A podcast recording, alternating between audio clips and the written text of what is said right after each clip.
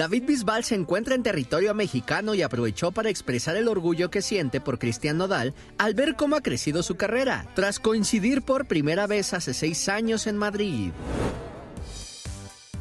Cristian también es una de las voces más importantes de, de, vuestro país, Cristian Nodal, que con su segunda canción de toda su carrera, pues me llamó para cantar probablemente. Probablemente, que esa canción ha sido preciosa. Recuerdo haberlo invitado también a Madrid con todo su mariachi a cantar en el Wishing Center de Madrid y mirad lo que se ha convertido ese muchacho. El cantante español asegura tener gratos recuerdos de México, pero guarda uno muy especial en su corazón, al lado del divo de Juárez, Juan Gabriel.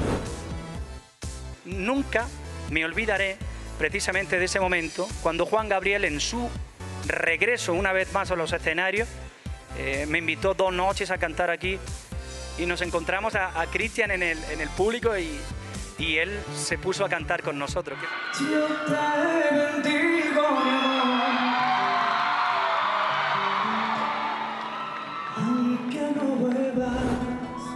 En temas personales, David Bisbal expresó cómo ha sobrellevado la situación médica de su padre, quien fue diagnosticado con Alzheimer. Bien, mi padre pues eh, está bien, está feliz, está en su, en su mundo, por así decirlo. Eh, pero estoy contento porque cada vez que tengo la oportunidad de verlo, cuando yo le muestro una sonrisa, él me sonríe, ¿no? Y, y eso es lo que más me importa. Yo cuando estoy con mi padre no le muestro mi tristeza, aunque por dentro estoy triste, evidentemente, de, sentir que no, que no me conoce. Yo cuando lo veo le digo, Pepe, qué guapo está, mira qué bien, mira qué, afeitado tan bonito lleva, y se pone contento, se pone feliz. Le canto coplas de aquella época y él me corresponde, y eso para mí es lo más importante. David Bisbal se presentará en concierto el 9 de mayo en el Auditorio Nacional como parte de sus celebraciones tras 20 años de trayectoria profesional. Los videos que sube con su papá, que yo he visto varios, son entre tiernos y muy tristes. Porque le dice, papá, yo no sé, yo sé que no sabes quién soy, soy tu hijo, pero yo sí sé quién eres. Los que ha subido ahí en redes y son de verdad estremecedores. Pero qué bueno que lo procure, que lo vea, que le, cante. Eh, es una enfermedad pues muy muy dolorosa.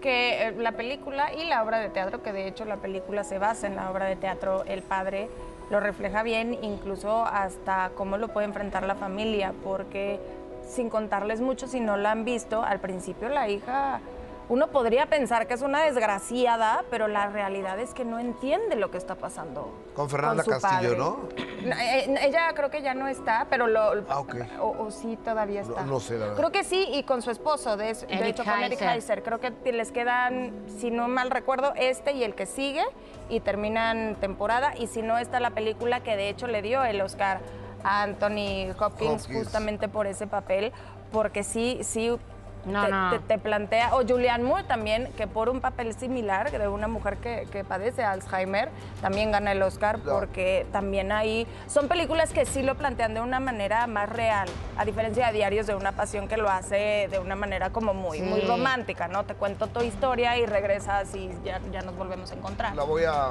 la voy a verle sacado porque esa zona del dolor no, no me gusta tocar, pero la quiero ver. En actuación, o sea, es que la historia vale mucho la pena entender un poco más, eh, pero sí es dura. Claro. Sí, o sea, sí, tú y yo que somos lágrima fácil. Sí, sí, sí, sí, sí, sí, sí, sí. Oigan.